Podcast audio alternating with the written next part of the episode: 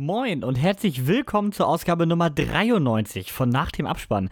Heute gibt es nicht einmal, auch nicht zweimal, sondern gleich fünfmal Wes Anderson. Dazu gibt es noch The Continental, die brandneue Serie aus der Welt von John Wick und noch vieles, vieles und wirklich vieles mehr. Also viele kleine Themen heute hier am Start und damit jetzt ganz viel Spaß mit einer neuen Podcast-Folge.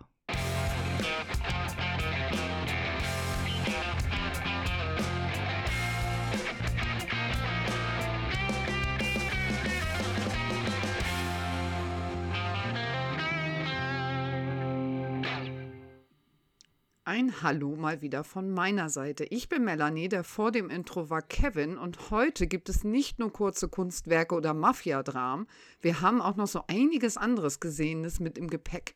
Und tatsächlich können wir in einem Filmpodcast auch noch über ein Konzert sprechen. Aber bevor wir dazu kommen, hat Kevin noch eine ganz besondere Neuigkeit für euch.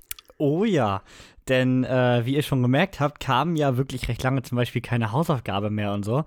Denn äh, wir haben im Hintergrund an was ganz Besonderem gewerkelt. Das hat noch keiner gemacht. ähm, wir wollen mit euch und äh, in diesem Podcast auch eine Film-Challenge starten. Ja, das äh, kennt ihr vielleicht. Das äh, ist ja gerade bei Letterboxd zum Beispiel recht beliebt. Das heißt, äh, recht oft ist es ein Monat 30 Filme. Das heißt, ähm, jeden Tag soll ein Film geschaut werden nach einem speziellen Themengebiet, zu einem speziellen Schauspieler. Äh, gerade zu Halloween natürlich oft irgendwas Horrormäßiges oder so dass man zum Beispiel am ersten Film guckt, äh, der ein Horror-Remake ist. Am zweiten guckt man dann ähm, ein Drama, das im Wald spielt oder wie auch immer. Also, dass man halt äh, gemeinsam äh, ja, diese Liste abarbeitet, das Ganze taggt und so auch mal sieht, was haben andere gesehen.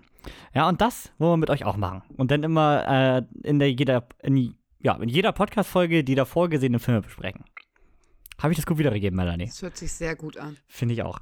Ähm, da aber jeden Tag ein Film bei uns ein bisschen schwierig wird, A, berufstätig und B, äh, noch ein paar andere Hobbys nebenbei und C, sehr oft im Kino, dass es halt schwierig wird, dann noch einen zweiten Film zu Hause zu gucken am selben Tag, haben wir uns überlegt, äh, wir machen die 10 out of 10 Challenge. Ja, für diesen großartigen Namen äh, zeichne ich mich gerne verantwortlich und bin gern für bessere Vorschläge offen. Das heißt, wir wollen 10 Filme in einen Monat packen. Das heißt, innerhalb von 30 Tagen, alle drei Tage ein Film. So haben wir zu jeder Podcast-Folge mindestens zwei neue Filme. Oder Filme zu zwei Themen, sagen wir so. Jeder kann da ja was anderes gucken. Aber äh, ich sag mal, innerhalb von drei Tagen sollte es für die Community locker möglich sein. Für uns auf jeden Fall. Und ähm, ja, ist das noch ein bisschen lockerer, sag ich mal. Erstmal als Test für den November. Wir schauen mal, wie das Ganze läuft. Wenn ihr auch Bock drauf habt, dann äh, taggt eure gesehenen Filme dann im November ähm, auf Letterbox mit äh, einem Tag, den packe ich nochmal auf Instagram, den seht ihr auch bei Letterbox. Soll ein NDA Challenge November 2023 in dem Fall sein auseinandergeschrieben. Aber wie gesagt, packe ich nochmal auf Letterbox als Tag rein, äh, poste ich auf Instagram. Und dann würde ich jetzt in Kürze einmal die Liste für den November auf Instagram posten und dann entsprechend auch wöchentlich nochmal äh, die Themengebiete wiederholen. Die gesamte Liste findet ihr auch in einer Letterbox-Liste, die ich auch auf Instagram verlinke. Also äh, alles auf ganz vielen Kanälen zu haben. Und wir würden hier auch immer äh, im Podcast nochmal die vergangenen ja logischerweise erwähnen und auch die folgenden. Das heißt, also ihr könnt da gar nichts verpassen. Das geht gar nicht. Das kann keiner sagen, er ist nicht informiert. So, das ist so, was Melanie sagt. Ja, so ist das äh, Grundprinzip, so dass wir jeden dritten Tag einen Film haben. Das heißt, der erste Film ist dann vom ersten bis dritten, der zweite vom vierten bis sechsten und so weiter so dass wir bei einem 30-tägigen Monat auf 10 Filme kommen. Habt ihr schon ein bisschen was vorbereitet für November? Sind das halt die Kategorien dabei, wie ein Film, bei dem der Titel eine Location beinhaltet? Also da auch ganz viele Möglichkeiten und auch nochmal so ein bisschen die Motivation, sich einfach was rauszusuchen, was man ja vielleicht nicht einfach durch eine Filteroption bei Letterboxd findet. So, ähm, oder halt auch ganz einfach ein Film von Ridley Scott. So, also es gibt da, äh, wie gesagt, solche Kategorien und solche Kategorien. Wenn ihr Vorschläge für äh, Kategorien habt, dann natürlich gern bei Letterboxd oder bei Instagram die Kommentarfunktion nutzen und da äh, ein bisschen was äh, reintippen. Da bin ich sehr offen, weil ich muss sagen, selbst bei zehn Kategorien war am Ende schon, äh, da muss man schon ein bisschen überlegen, wenn man sowas noch nie gemacht hat. Also ich bin gespannt, wie ihr das findet. Schreibt auf jeden Fall die Kommentare und äh, ja, die erste Liste kommt dann jetzt, äh, wie gesagt, diese Woche auf Instagram. Und dann starten wir damit am 1. November. sehr schön. Ja, ich denke auch. Also ich bin wirklich richtig gespannt. Also so öfter bei Letterboxd schon mal mitgemacht und natürlich auch bei anderen und so, aber selbst erstellt habe ich das Ganze tatsächlich noch nicht. Deswegen hoffen wir da auf rege Teilnahme hier. Und wenn ihr die Filme auch entsprechend taggt bei Letterboxd, dann äh, erwähnen wir natürlich auch gerne mal äh, eure gesehenen Filme hier im Podcast. Also ihr seid quasi auch noch dabei. Also was will man mehr? Oder? Das ist alles, was man sich erträumen kann, ne? So. So einer Challenge. Ist so. ja, das ist also unsere neue Film-Challenge, die so ein bisschen die äh, Hausaufgabe und die, äh, ja, wir haben es ja im Kleinen sogar schon mal versucht mit der Film-Challenge, so ein bisschen äh, ersetzen soll. Mal gucken, wie das Ganze funktioniert. Im November, wie gesagt, einfach mal als Test. Und damit kommen wir jetzt zur eigentlichen klassischen Eröffnungskategorie. Melanie, was hast du denn zuletzt gesehen? Oha, und jetzt holt sie aus, ne? Weil sie konnte sich ja nicht entscheiden. Ich habe ja zwei große Knaller gesehen letzte Woche und mit zwei großen Knalleraktionen, die wirklich erwähnenswert sind. Ich fange mal mit dem ersten Knaller am Dienstag an. Da war ich natürlich im kommunalen Kino in Rendsburg und es lief Walter Kaufmann, Welch ein Leben. Ähm, Walter Kaufmann, der ist 1924 geboren in Berlin, äh, 2021 mit 97 Jahren leider schon gestorben führte ein sehr aufregendes Leben als deutsch-australischer Schriftsteller und er hatte einen Riecher für geschichtliche Ereignisse. Also der war gefühlt überall dabei. Auch bei Martin Luther King war er dabei. Er war wirklich in Amerika bei äh, dieser ganzen äh, rechte Geschichte von äh, dunkelhäutigen Menschen und so war er dabei. Das ist schon echt der Knaller. So, und Katrin Kapper und Dirk Zusis, ich hoffe, ich spreche ihn richtig aus, äh, haben sein Leben dann glatt mal in einem eindrucksvollen Dokumentarfilm dargestellt. Ähm, das Ganze war eigentlich schon am 30.09.2021 soweit, hatte, meine ich, auch da schon Deutschland-Premiere gehabt. Und jetzt kann man sich ja vorstellen, ich habe gerade schon gesagt, er ist 2021 gestorben und zwar im April. Das heißt, er hat die Premiere seines eigenen Films nicht mehr miterlebt, ah. der Walter Kaufmann. Er hat aber noch mitgewirkt. Also es ist, glaube ich, sind, glaube ich, die letzten Videoaufnahmen, die es von Walter Kaufmann gibt. Und er erzählt das sehr eindrucksvoll. Ich muss jetzt nicht sämtliche Stationen wiederholen. Es lohnt sich einfach, sich das mal anzugucken. Ich habe seine Bücher auch vorher noch nicht gelesen. Das heißt, es lohnt sich auch einfach so. Er ist ein sehr eindrucksvoller Mensch. Er hat wichtige Dinge zu sagen, die gerade jetzt, glaube ich, auch mal gut sind, sich anzuhören. Funktio Ohne jetzt groß in eine politische Richtung gehen zu wollen. Ne? Funktioniert das Ganze denn, äh, wenn man mit der Person an sich nichts am Hut hat? Ja, bisher. Das funktioniert wunderbar. Okay. Der ist so, also er ist auf eine Art sympathisch. Der macht das sehr sympathisch. Er erzählt das sehr sympathisch. Und äh, Katrin und Dirk haben das mit sehr ausschlagkräftigen Bildern dargestellt auch noch. Also sie haben das sehr gut ummantelt, was er da so erzählt, mit Archivbildern noch unterstützt. Es war zu Corona-Zeit, sie wollten selber in die Länder fahren, um Bilder aufzunehmen. Sie haben dann aber mit anderen Kamerateams zusammengearbeitet, damit sie die Bilder bekommen. Ah, okay. Also funktioniert das Ganze, wenn du jetzt keins von seinen Werken gelesen hast? Definitiv. Auf jeden Fall. Und es ist halt aktueller denn je, muss man tatsächlich sagen. Er hat natürlich, ne, man weiß, wenn er 1924 geboren ist, wo seine Kindheit und Jugendzeit, in welcher Zeit er die verbracht hat. Ja, der hat alles kann man sich ja ne? selber ne? überlegen, ne? Der hat alles Welches, miterlebt, das stimmt. Ja, und er hat in der DDR äh, eine lange Zeit gelebt und das ist natürlich auch nochmal spannend. Klar. Also wirklich äh, einige geschichtliche Ereignisse da mitgenommen. Gut, mit 97 ja. auch äh, schwer zu umgehen. Klingt das ein so bisschen. Mit, ja somit irgendwie der letzte Zeitzeuge, ne? den man nochmal so oft vor die Kamera bekommt, habe ich so gedacht, weil so viele gibt es davon nicht mehr. Der auch wirklich noch gerade vom Zweiten Weltkrieg ein Zeitzeuge ist. Ich meine, wenn da jemand vier oder fünf Jahre alt war, hilft das natürlich wenig weiter, der kann nicht viel erzählen. Ne?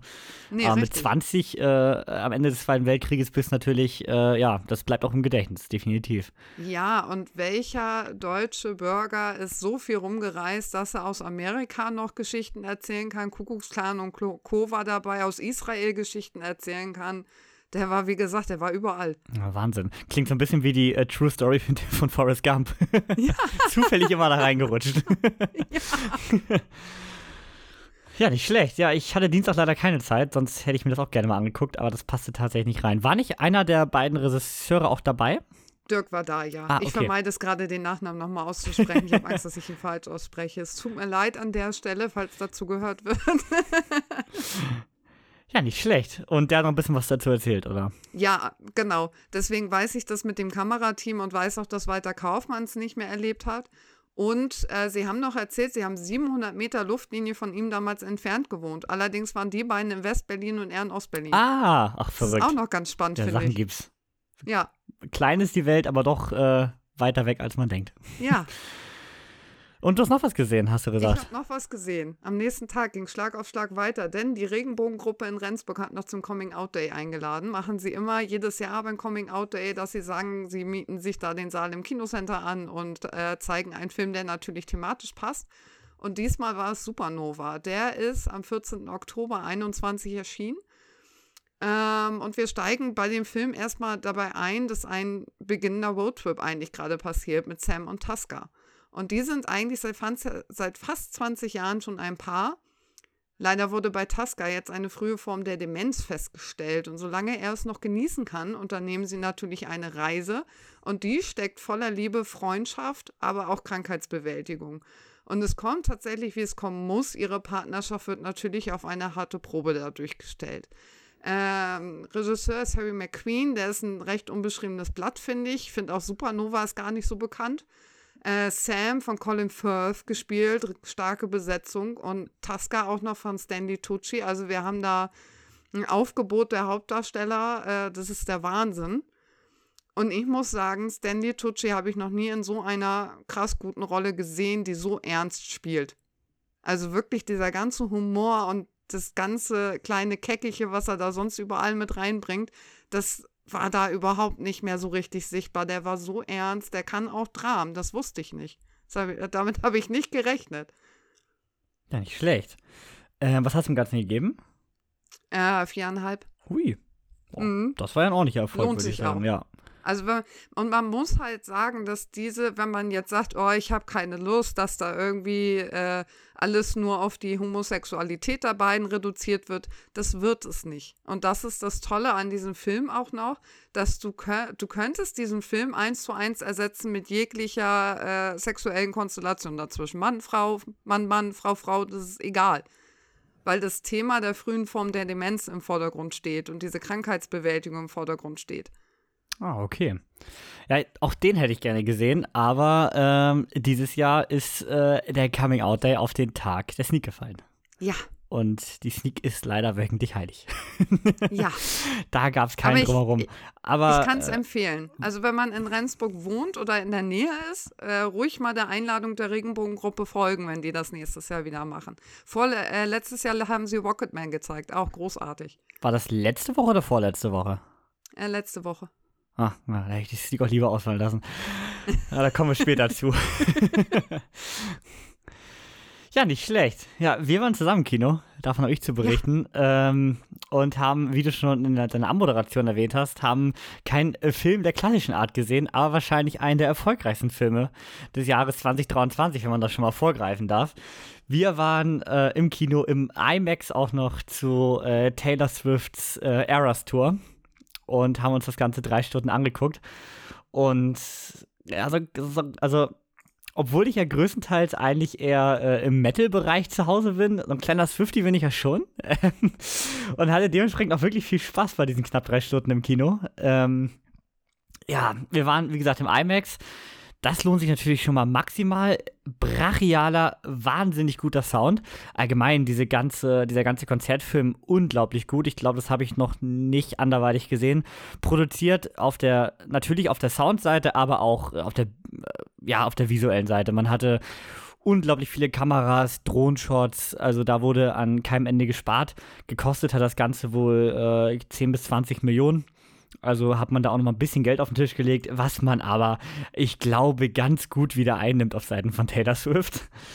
Und ja, man kriegt hier wirklich ein richtig geiles Konzerterlebnis, was du wahrscheinlich von einem Oberrang im Stadion nicht hast. Weil äh, du bist immer da dran, du hast den perfekt, äh, gerade im IMAX, auf deinem Platz abgestimmten Sound. Also richtig, richtig gut und äh, ich hatte richtig viel Spaß, muss ich sagen. Ich bin ja auch eigentlich kein, äh, kein Pop-Fan so richtig. Das äh, weiß man ja auch mittlerweile, glaube ich schon.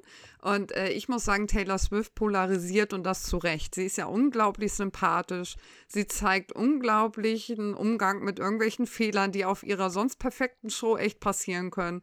Ich habe es geliebt, dass die am Ende ihre krausen Haare hatte, weil sie ja so doll geschwitzt hat und das war egal. Da wird nicht am, im Hintergrund nochmal wieder schön gemacht und die Haare geglättet oder getrocknet. Nein, das man sieht das dann auch richtig, ne, wie viel Mühe sie sich da gibt.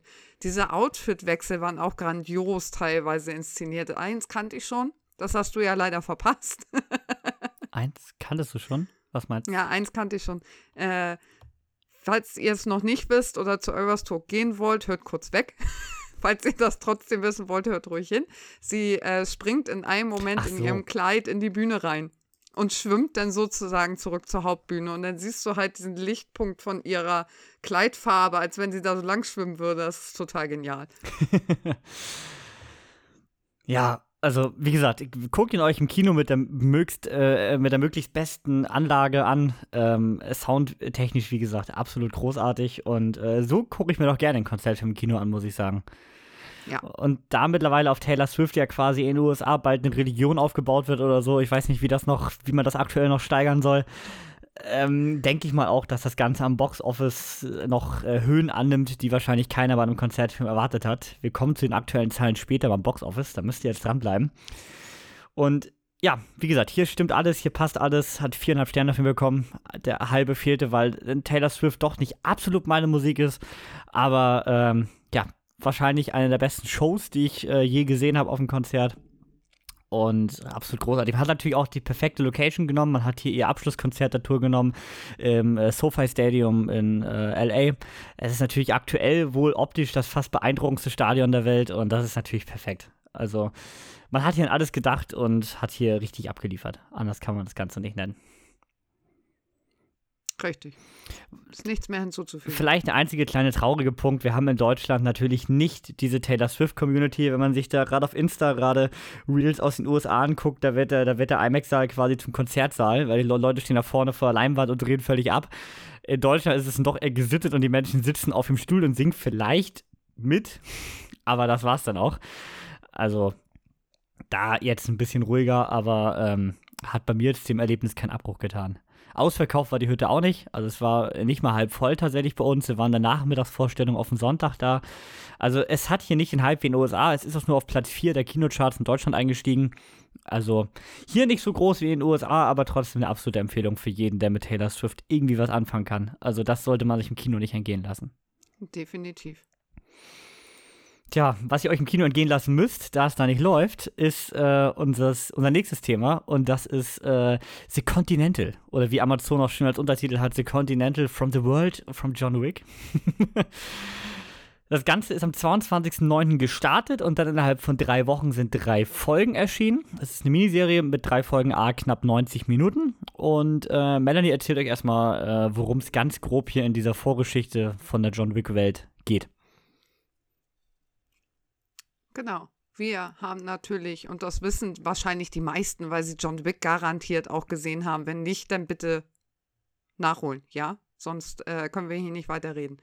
Äh, wir sind natürlich bei The Continentals. Und zwar sind das Orte, an denen sich Auftragskiller auf der ganzen Welt treffen können, allerdings ohne Nutzen von ihren Waffen. Also gekämpft werden und verletzt werden darf da nicht und getötet vor allen Dingen auch nicht. Wer diese Regel missachtet, auf dem wird ein riesiges Kopfgeld ausgesetzt und damit sehr begehrt bei den anderen Kopfgeldjägern. Frag mal bei ja. Jonathan. ja, genau. Ein solcher neutraler Ort befindet sich natürlich auch in New York im Jahr 1975 und genauso wie ein junger Mann namens Winston. Der junge Kriminelle, der muss sich nämlich nicht nur aus seiner eigenen Vergangenheit stellen, er hat sich eine große Herausforderung ausgesucht, denn er möchte das Kontinente in New York für sich beanspruchen. Tja, das ist so. Das Ganze wird äh, inszeniert von äh, Albert Hughes. Und äh, Chad Stahelski, der äh, Kopf hinter der John Wick-Reihe, ist hier immerhin als ausführender Produzent am Start. Sollte ursprünglich mal Folge 1 inszenieren, ist aber nie dazu gekommen. Und in den Hauptrollen haben wir hier äh, Colin Woodell, der hier den äh, jungen Winston spielt, und äh, Mel Gibson für die Star Power, der hier den äh, Continental-Besitzer Cormac spielt. Ja, die Welt von John Wick. Brauchen wir überhaupt Spin-offs, Melanie? Ja, brauchen wir. Ich möchte sie. Ich möchte da noch länger drin verweilen. ich mag die Welt. Sie hm. ist einfach total klasse inszeniert, finde ich auch, äh, dass man während der Filme schon denkt, ich möchte ganz viel von diesem Drumherum auch erfahren. Also, dass man jetzt wirklich sagt, ich brauche gar nicht mehr von John Wick selbst, aber ich brauche mehr von seiner Umgebung, von der ganzen Welt, wie sie da aufgebaut wurde. Ich finde die Welt tatsächlich auch super interessant äh, rund um John Wick, weil, ja, wie soll man das sagen? Du hast äh, viele spannende Nebencharakter, du hast mit dem Continental so viele tolle Sachen geschaffen. Da hätte ich auch gerne mehr von. Allerdings hätte ich als erstes Spin-off eigentlich nichts aus äh, den 70ern gebraucht, weil das eigentlich recht weit weg ist von, dem, von der einen bekannten Welt aus John Wick. Dafür hat man eigentlich genug interessante Nebendarsteller. Ich denke da allein an den Lawrence Fishburne, den man super als Spin-off hätte benutzen können, oder auch äh, den Donnie Yen, den man jetzt in Teil 4 aufgebaut hat. Also Möglichkeiten gab es da viele. Hier eine komplette Neubesetzung, äh, 50 Jahre in der Vergangenheit zu nutzen, ich weiß nicht, ob ich diese Idee gebraucht hätte man wird schon ein bisschen so wieder aus der John Wick-Welt rausgeholt, ne? wenn man auf einmal in einer sehr weit entfernten Zeit davon eigentlich jetzt gerade landet. Ganz genau. Und damit äh, fühlte ich mich tatsächlich selten in der Welt von John Wick. Und somit äh, für mich schon mal nicht die beste Voraussetzung für das erste Spin-off. Ich war so ein bisschen, also wie gesagt, ich war am Anfang auch irritiert, dass wir so früh ansetzen. Aber ich mag den Charakter von Winston total gerne. Und äh, deswegen war ich eigentlich doch wieder ganz interessiert darin, jetzt seine äh, Geschichte erstmal zu erfahren. Ob ich die jetzt auch als erstes gebraucht hätte, ist auch so die Frage. Vielleicht hätte man das auch später nochmal einsetzen können, dass man erstmal Nebencharaktere nimmt, die vielleicht erstmal gar nicht so viel Raum und Zeit bekommen haben. Winston hat sehr viel Screentime bekommen. Also der ist sehr wichtig in den Film. Und äh, deswegen hätte ich das vielleicht jetzt nicht zum Start gebraucht, um da erstmal reinzukommen, sondern vielleicht ein bisschen später, aber trotzdem finde ich seine Geschichte super interessant. Ja, aber auch da nehme ich Colin Woodle, diesen, äh, ich hoffe, ich spreche richtig aus, die, ähm, den jungen Winston nicht so richtig ab, wenn du den alten Winston kennst. Also er passt für mich nicht so richtig gut in die Hauptrolle. Und da hätte ich dann auch tatsächlich lieber, äh, auch gerne in der heutigen Zeit, ein Spin-off äh, mit unserem Winston bekommen. Äh, mit Ian McShane, das hätte mich tatsächlich äh, mehr abgeholt, weil äh, das ist ein super beliebter Charakter in der Serie und das hätte mich tatsächlich mehr abgeholt. Muss ich sagen. Aber gut, nun haben wir diese Art von Spin-off bekommen und ich würde sagen, wir gehen mal kurz die Episoden durch. Gar nicht zu groß, aber wir gehen mal kurz die äh, Folgen durch. Äh, start doch einmal, wie, wie fandest du denn Folge 1? Ich habe erstmal ein bisschen Schwierigkeiten bekommen, reinzufinden. Jetzt muss ich sagen, ich habe sie heute erst geguckt. Ich habe sie heute hintereinander weggeguckt.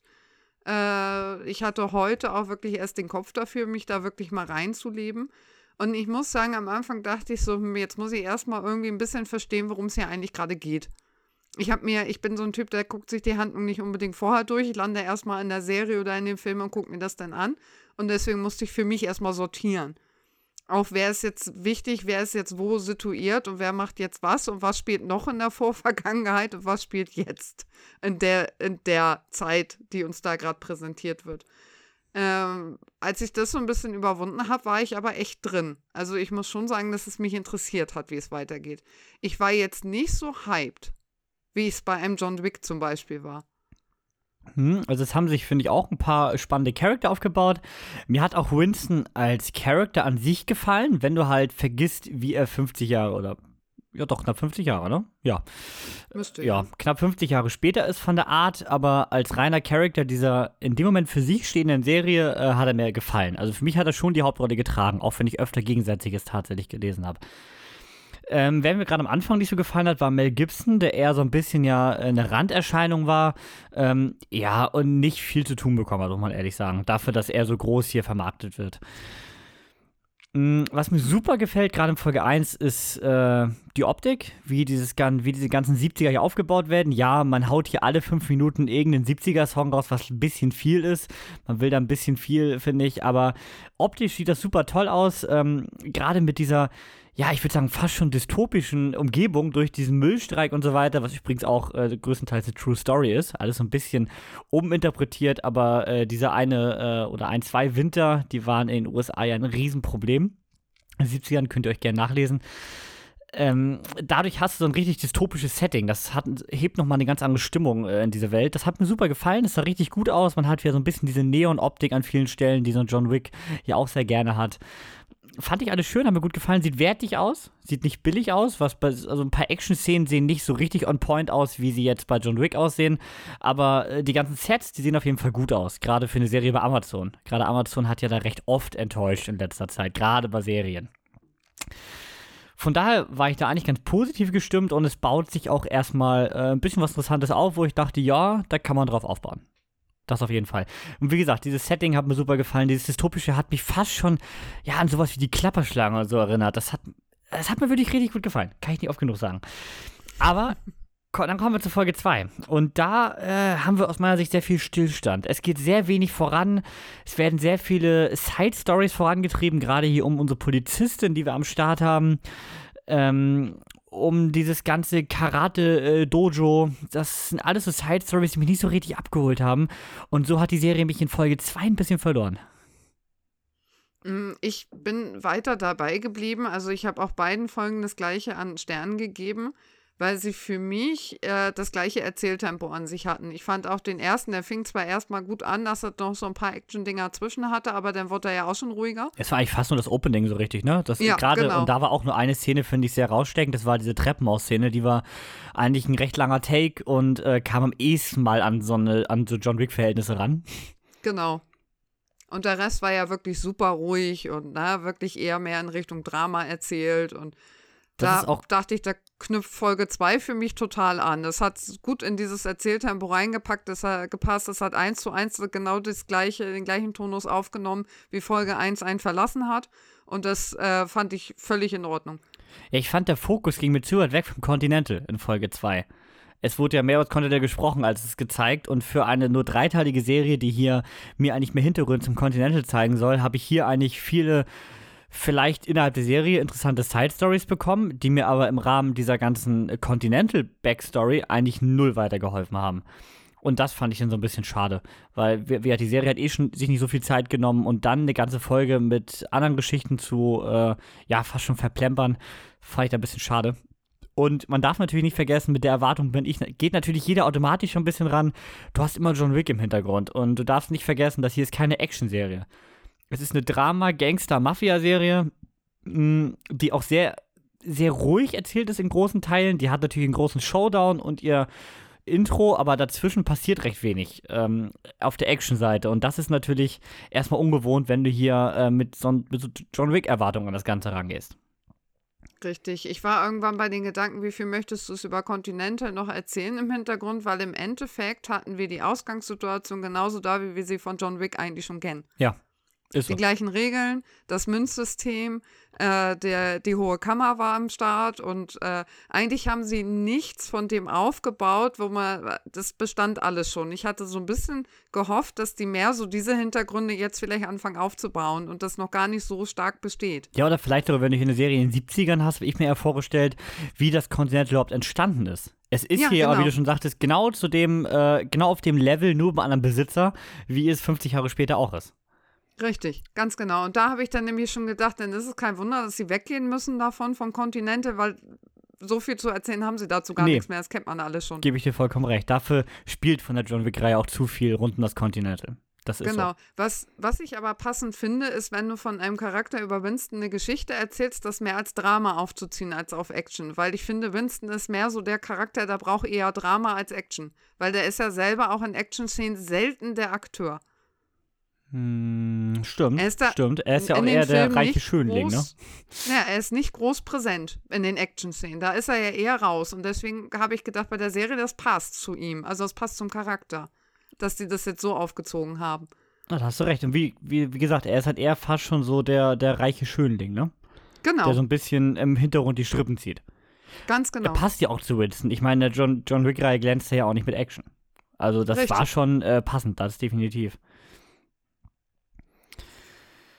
Ähm, wollen wir schon mal Folge 3 reinstarten? Ich finde übrigens diese ja. ganze Side-Story rund um den Bruder, die ist halt auch, auch nur zweckmäßig. Also die hat mich emotional jetzt nie gehuckt, muss ich ehrlich sagen. Dafür hatte man auch zu wenig Zeit. Ja, und dafür wurde auch zu sehr als Arschloch dargestellt einfach. Ja, und wie gesagt, man hatte zu wenig Zeit, um sich in deren Beziehung einzuleben, um es äh, für Winston, den man ja eigentlich äh, eher verfolgen sollte, weil nun mal Hauptcharakter, um das auch für Winston ernsthaft zu machen. Mhm. Also bei ihm wirkte es nachher eigentlich auch so, wie ist jetzt auch egal. Ja, das stimmt. Das war einfach nur Rache, ein Grund für Rache. Ja. Und genau das gleiche Problem auch auf der Seite der Bösewichte. Ja, Mel Gibson kriegt Zeit, aber die du hier in Action-Szenen als Hauptbösewicht darstellst, die Zwillinge, die sind auch einfach nur irgendwelche Killermaschinen, die äh, völlig irrelevant sind. Aber die habe ich gefeiert, ne? Nur mal so. Also die Zwillinge habe ich richtig oh, ich gefeiert. Ich weiß nicht, die fand ich zu, zu comic-mäßig tatsächlich. hab, mich, hab mich nicht so gehuckt. Ich fand die so ein bisschen trashig, deswegen mochte ich die, glaube ich, so gerne. Ja, aber es passte für mich nicht da rein. Also ja, die ja, haben hier, also äh, wenn du es wieder auch mit der Welt, ich weiß, es sind 50 Jahre vor, aber wenn du es mit der Welt von John Wick wieder vergleichst, äh, finde ich, wurden diese ganzen Leute im Hotel mir alle wie so comicmäßige Superschurken dargestellt. Bei John Wick sind ja doch alle recht normale Menschen, sag ich mal. Also außer, dass sie alle eine sehr, sehr hohe Headshot-Quote haben, sind die doch äh, von, vom Aussehen recht normale Menschen. Und das hat man ja. hier, fand ich, ein bisschen comicmäßig überzeichnet. Und bei den Zwillingen natürlich extrem. Ja, die waren so ein bisschen Matrix-like. Ja, ne? stimmt. Stimmt, das trifft echt gut. Hat, hat wahrscheinlich Keanu Reeves ausgesucht. Der fehlt natürlich auch. Ich meine, man weiß natürlich, dass er die John Wick-Reihe einfach trägt. Das kann natürlich hier ein ähm, Winston in Form auch noch eines anderen Darstellers äh, nicht in der Form. Muss man einfach sagen. Ja, und weil er halt einfach nun mal nicht dieser Standalone-Charakter ist, ja. ne? weil er eben im Hintergrund sitzt und die Strippen zieht. So ein Typ ist das. Und das, äh, der hat nichts so mit Standalone drei Folgen mal auf die Länge äh, das durchzuhalten. Das äh, lohnte sich nicht so richtig, fand ich. Aber dadurch fehlt halt die charismatische Hauptfigur, die dich wirklich ja, mitzieht. Eben. Aber Folge 3 rettet es und zwar nicht mit Figuren, sondern mit Action, mit viel Action. Und äh, ich fand auch in der Breite für eine Serie, und ja, es ist nicht auf dem Niveau von John Wick, aber für, wenn man das als normale Actionserie sieht, ist es aus, mein, aus meiner Sicht ein recht hohes Level, recht gutes Level. Ja, es ist sehr viel CGI drin und manche Headshots sehen auch echt billig aus, aber ähm, es war stellenweise ganz cool inszeniert. Sehr gefallen hat mir hier die Klopperei zwischen unserer äh, Karate-Tante und dem äh, dem äh, Cop in der Telefonzelle. Das war so ein bisschen dieses John Wick, ähm, diese John Wick-Idee, an den ungewöhnlichsten Orten sich zu kloppen. die hat mich abgeholt, aber auch die Stürmung des Continentals mit einem gewissen Chaos, äh, die hat mir gefallen.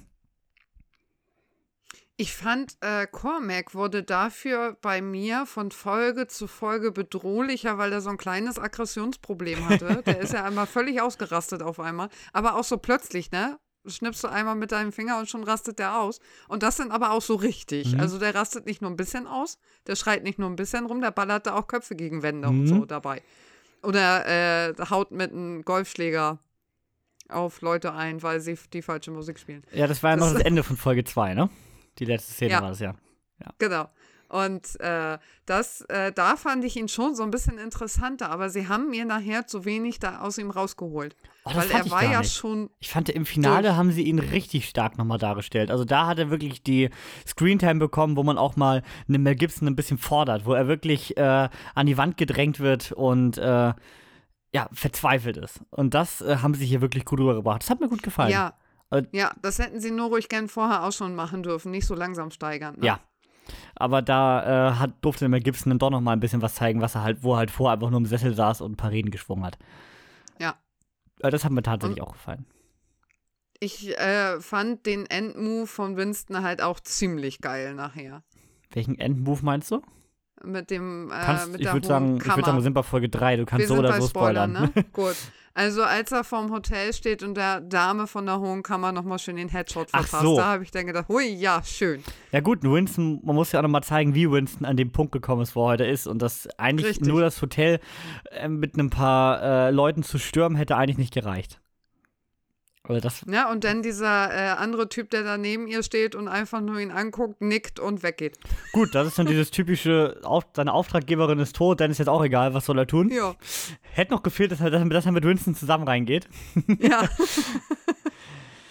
ja, ähm, auf jeden Fall, das war für mich ein guter Showdown, die Folge. Ja. Also die hat mir gefallen, äh, auf, ja, auf dem Action-Niveau hätte ich gerne die ganze Serie erwartet, weil ich halt eine Action-Serie erwartet habe, hier im Rahmen von John Wick.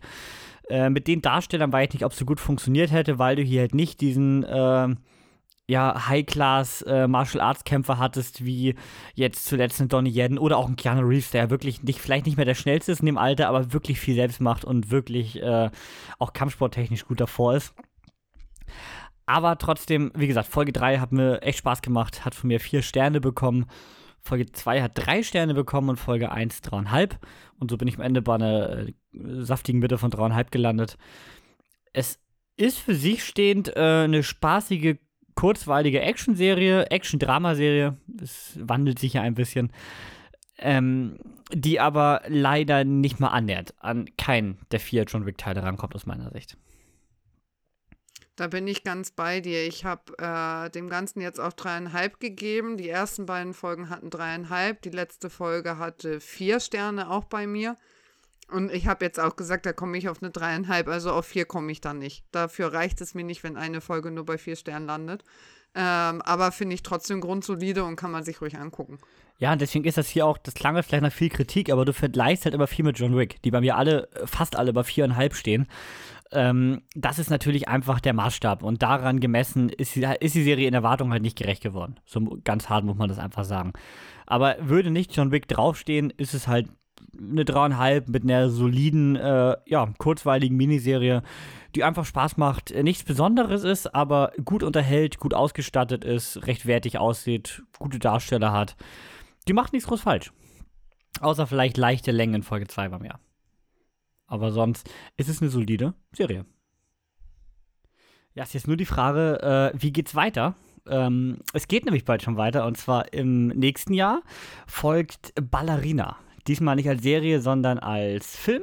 Und zwar ähm, folgen wir hier Anna de Armas als Hauptdarstellerin, die äh, ja, sich mal wieder durch die John Wick-Welt prügelt. Keanu Reeves ist hier allerdings auch mit an Bord und genauso ein McShane hier als äh, der wahre Winston. Also von daher ähm, bin ich da sehr gespannt. Soll am nächsten Jahr am 6. Juni in die Kinos kommen. Und äh, ja, wird dann halt das erste zeitgenössische Spin-off. Spin-off. Spin-off. ja, Anna de Armas fand ich ja gerade in äh, No Time to Die unglaublich gut als Agentin, deswegen äh, da hätte ich Bock.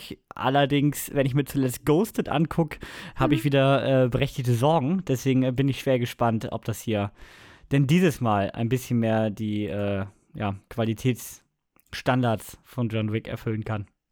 Schauen wir mal. Ja, das tun wir. Kommen wir zu unserem nächsten Thema. Und das äh, könnte, anders, könnte anders nicht sein als äh, Sachen John Wick.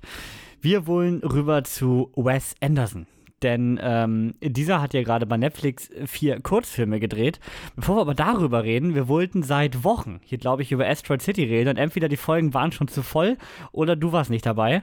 Aber jetzt, endlich, gerade wenn wir eh über die Wes Anderson Kurzfilme reden, reißen wir doch wenigstens nochmal Asteroid City an, was wir seit Ewigkeiten machen wollten. Erzähl mal kurz, Melanie, ganz kurz und knapp, worum geht's da?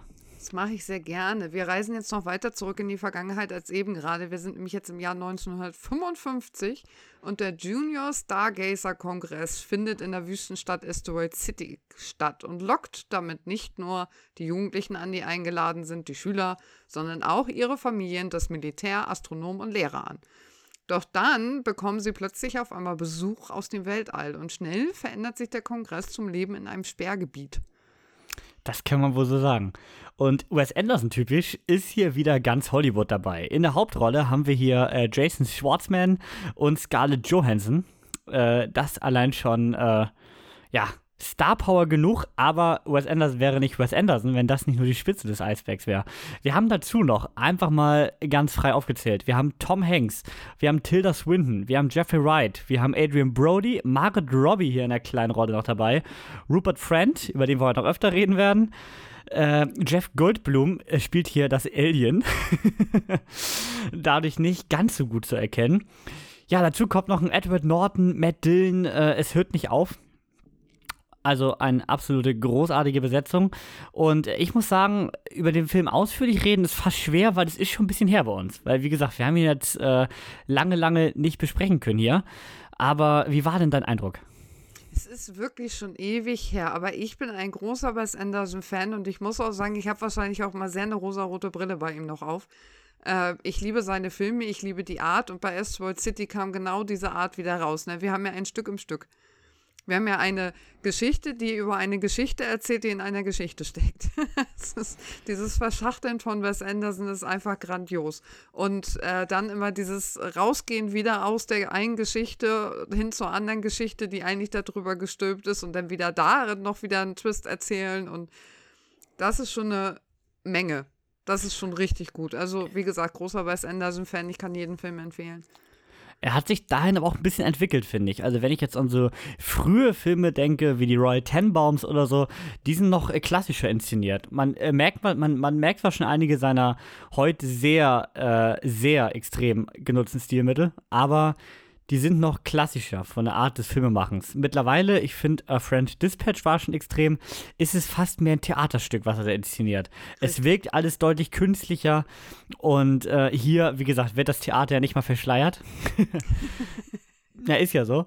Und das gleiche äh, sehen wir auch bei den gleich folgenden Kurzfilmen. Denn da haben wir das Ganze, diese Theaterinszenierung eigentlich noch auf einem extremeren Level. Ja, also ich bin auch großer Wes Anderson-Fan, ähm, finde allerdings, dass er früher fast ein bisschen mehr noch Geschichten erzählt hat und heute wirklich jeglichen Wert auf die Optik und das Skurrile legt. Und das ist hier halt auf einem ganz neuen Level. Wir haben auch ganz viele so kleine Details und Easter Eggs, die eigentlich gar nicht in der Rolle, in, also in dem Film relevant sind, aber die äh, wahrscheinlich beim mehrfachen Schauen auch noch öfter auffallen. Ich mich so an eine Kleinigkeit erinnere, wie einfach diese Verfolgungsjagd, die die ganze Zeit durch diese Stadt fährt, zum Beispiel es sind alles immer so Kleinigkeiten, die so, so kleine Nebengeschichten, die wir hier haben. Oder dieses, diese nicht fertiggestellte Brücke oder all so ein Kram. Das sind alles, dieser Zug, der immer vorbeifährt, das sind alles so, so, so kleine Dinge, die so ein Wes Anderson-Film immer sehenswert machen und auch immer mit einem Wiederschauwert äh, ja. versehen. Denn äh, man entdeckt immer noch neue Dinge. Das finde ich gerade bei Grand Budapest Hotel ist mir jetzt wieder extrem aufgefallen vor kurzem. Ähm, gerade bei so neueren Filmen ist es wirklich extrem, wie viel Liebe zum Detail da einfach drin steckt und auch wie viel er mit Modellen macht. So, da werden ja echt viel, wird ja wirklich einfach mit Modellen inszeniert sein. Und ja, ich mag diesen Stil einfach unglaublich gerne. Der hat so was Märchenhaftes. Ich habe ja das Gefühl, Edward Norton hat ja diesenjenigen äh gespielt, der sozusagen dieses Theaterstück da geschrieben War doch Edward mhm. Norton, glaube ich, ne? Ja. ja.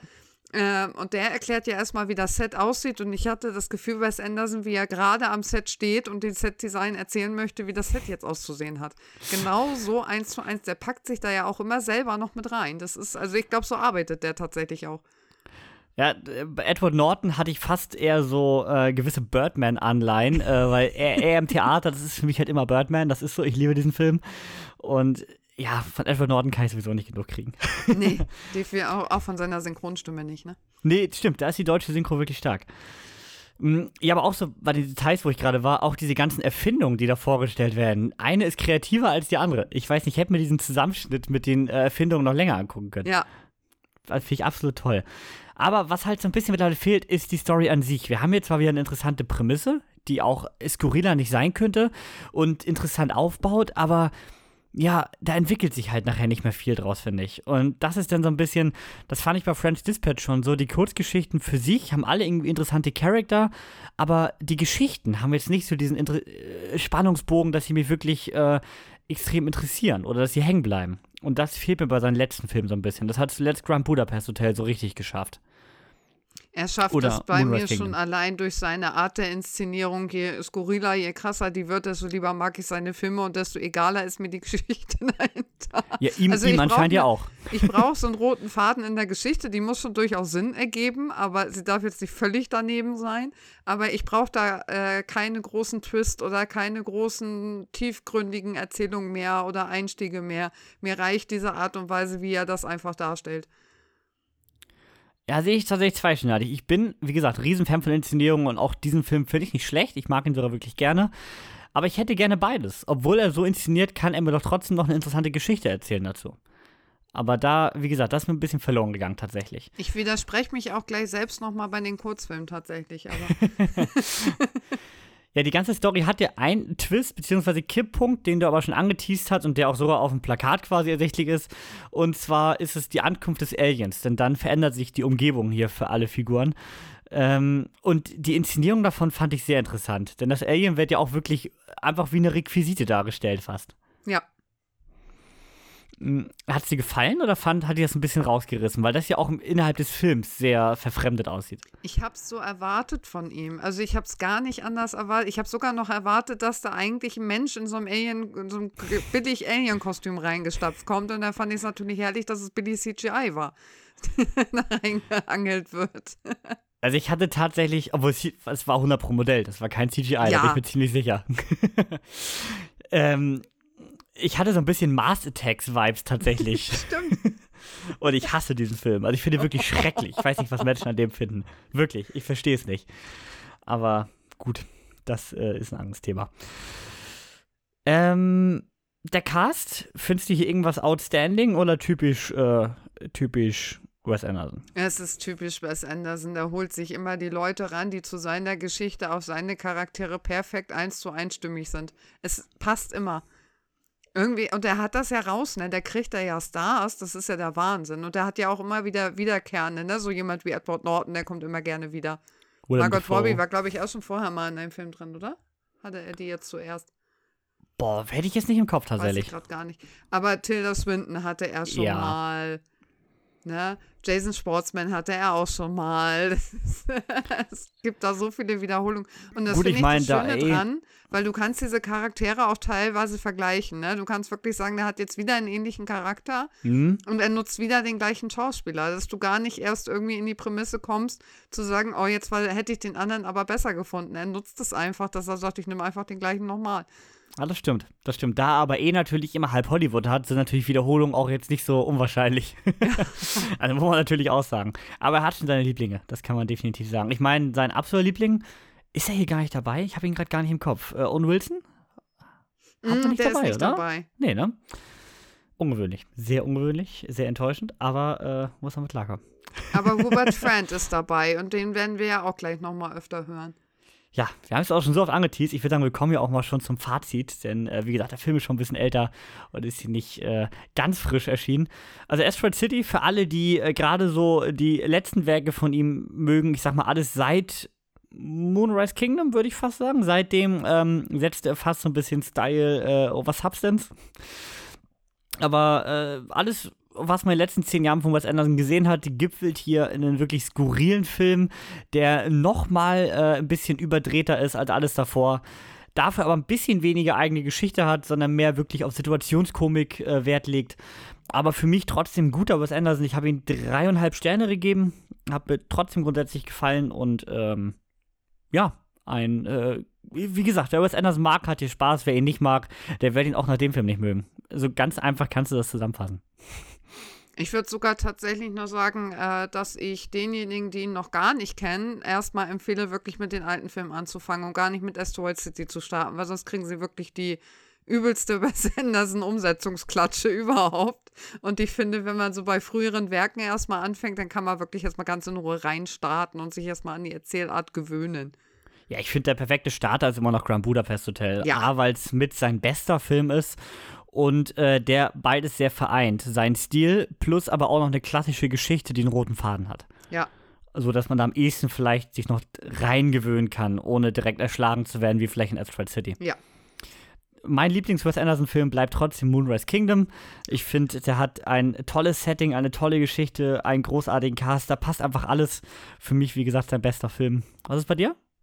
Ist äh, Moonrise Kingdom auch ah. ganz voll am Start und Grand okay. Budapest Hotel rutscht da gleich hinterher. Also das sind für mich so die beiden, die kann ich auch immer wieder gucken. Okay. Ich habe festgestellt, ich muss Moonrise Kingdom auch unbedingt wieder gucken, weil seitdem ich Letterboxd habe, habe ich diesen Film noch nicht wieder gesehen. Oh, das geht natürlich nicht. Ja, das, der ist auch schön kurz. Der geht 90 Minuten, den kann man immer zwischenschieben. und lockt immer für gute Laune am Ende. Richtig. Es ist immer ein Film, der hat, äh, es war Wes Anderson ja auch so, der hat traurige Momente, der hat schöne Momente, aber äh, im Großen und Ganzen finde ich, ist Moonrise Kingdom fast eher ein Feelgood-Film. Du gehst irgendwie aber bei allen seinen Filmen immer sehr zufrieden wieder raus, finde ich. Ne? Es ist, äh, du kommst dann nie in die Lage, dass du irgendwie mit einem unangenehmen Gefühl gehst, finde ich. Aber sein Kurzfilm nicht immer. Ja, und dazu gut. kommen wir jetzt.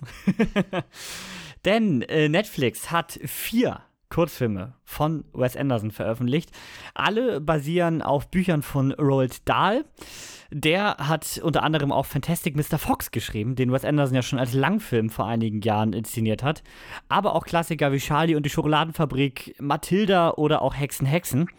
Also hier ähm, recht viele, doch recht auch filmisch schon umgesetzte bekannte Werke geschrieben. Äh, Netflix hat schon vor einigen Jahren die Rechte an äh, den Werken von Roald Dahl erworben hat dafür tatsächlich noch mehr bezahlt als Amazon für die Herr der Ringe-Rechte. Das denkt man im ersten Moment ja gar nicht. Amazon hat für Herr der Ringe knapp 250 Millionen bezahlt und äh, Netflix hat wohl geschätzt hier ähm, eine Milliarde insgesamt an Budget reingehämmert. Die äh, reine Akquirierung der Roald Dahl Story Company hat allein schon 620 Millionen Dollar gekostet, laut, laut Sky News. Das ist auf jeden Fall eine starke Summe für einen, ich würde sagen, im Mainstream rein als Autorname gar nicht so großen Namen. Er hat nee. super viele Bücher verkauft. Er ist zwar schon 1990 verstorben, hat aber mehr als 200 Millionen Bücher verkauft. Also in der Hinsicht ein Riesenschriftsteller. Allerdings äh, im Mainstream ist es jetzt kein Tolkien oder kein George R. R. Martin. Das muss man das, einfach sagen. Das liegt aber auch an seiner Art des Schreibens, ne? Und die passt halt wiederum zu Wes Anderson. Also die beiden koppeln sich perfekt, weil sie beide skurril sind. Und äh, Roald Dahl ist aber, der passt auch in keine Schiene. Ich kann auch nicht mal sagen, das sind Kinderbücher, würde ich auch nicht mal sagen. Weil wenn man so Mathilda oder Charlie und die Schokoladenfabrik sich zumindest schon mal angeguckt hat, weiß man, dass da teilweise schon Dinge passieren, wo man denkt, oh, für Kinder ein bisschen kritisch vielleicht, sich das so anzuhören. Oder Hexen, Hexen genauso. Er ist halt sehr märchenhaft. Ich wollte sagen, das sind Kinderbücher, die aber trotzdem ein bisschen makaber immer sind. Ja, und genau. ein bisschen, genau, also ein bisschen, bisschen düsterer.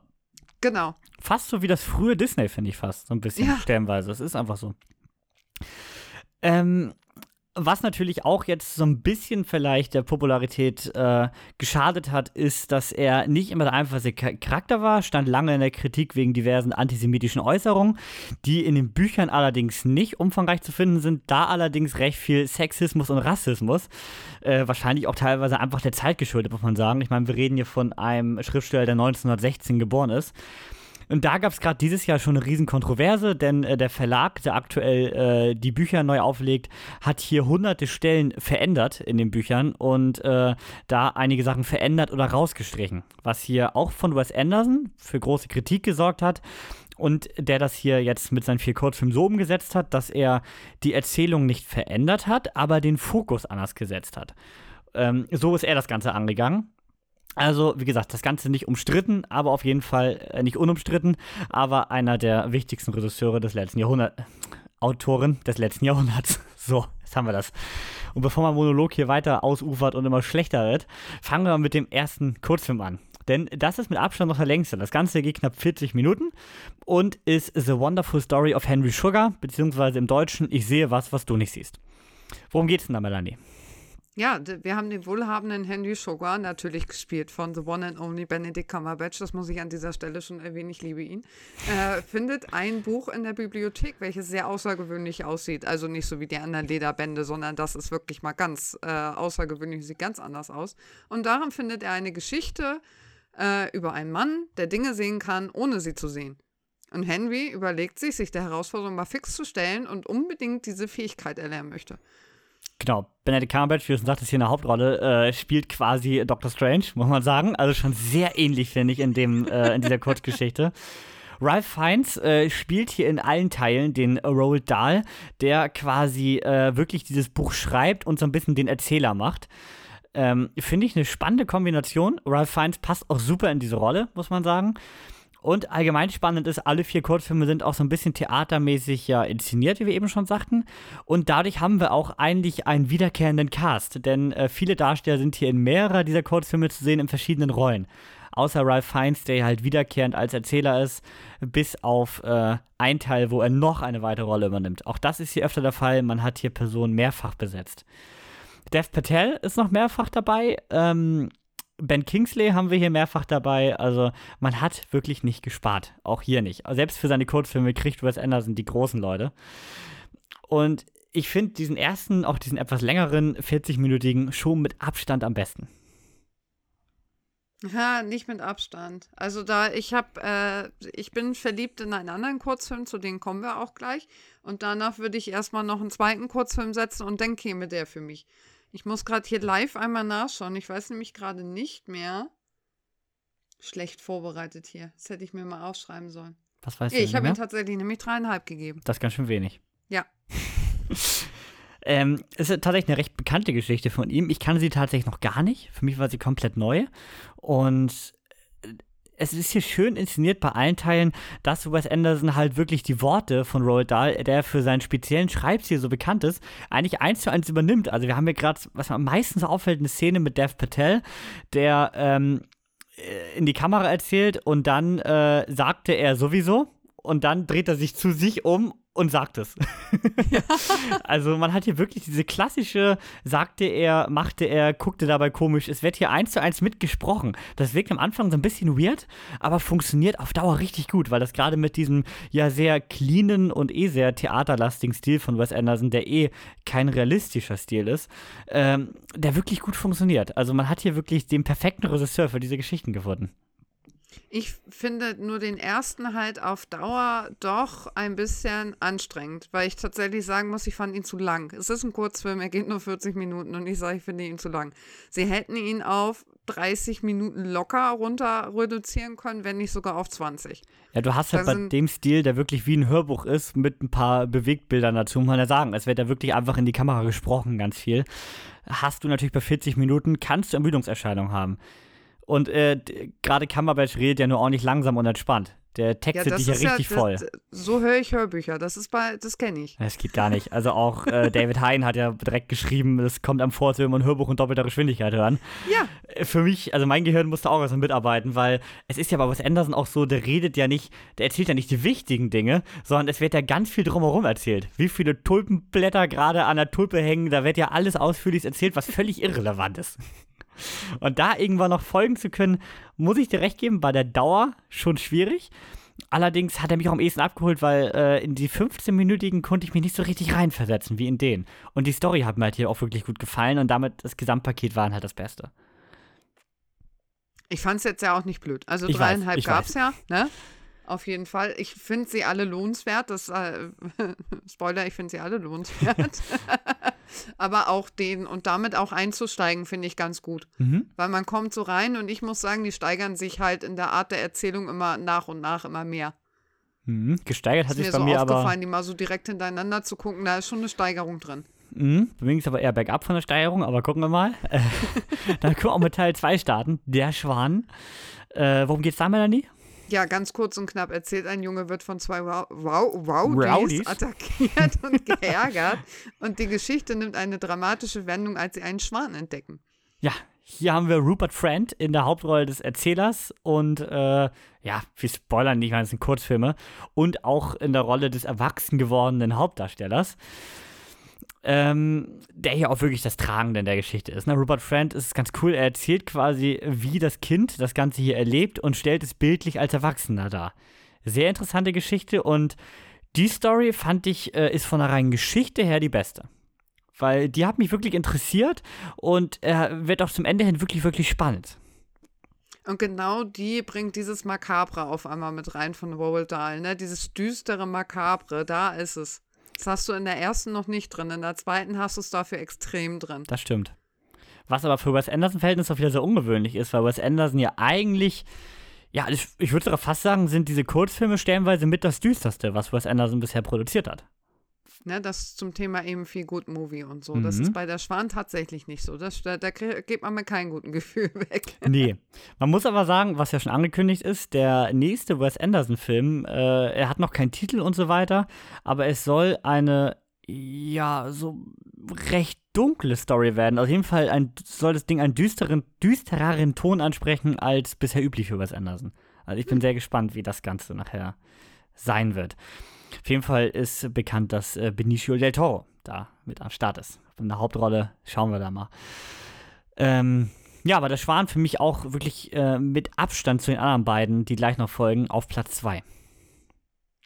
Der steht bei mir auf Platz 1. Ich habe ihm vier Sterne gegeben, Und äh, da fand ich, sah man schon die erste Steigerung, weil es kommt mehr Bewegung in die Geschichte, ne? Es wird sich mehr, es wird mehr interagiert, es wird mehr gemacht, es wird mehr, passiert mehr im Hintergrund als bei dem davor. Obwohl ich finde, auf dem Bild passiert fast weniger. Also hier brauchst du mehr Vorstellungskraft, weil du vieles, was erzählt wird, nicht siehst.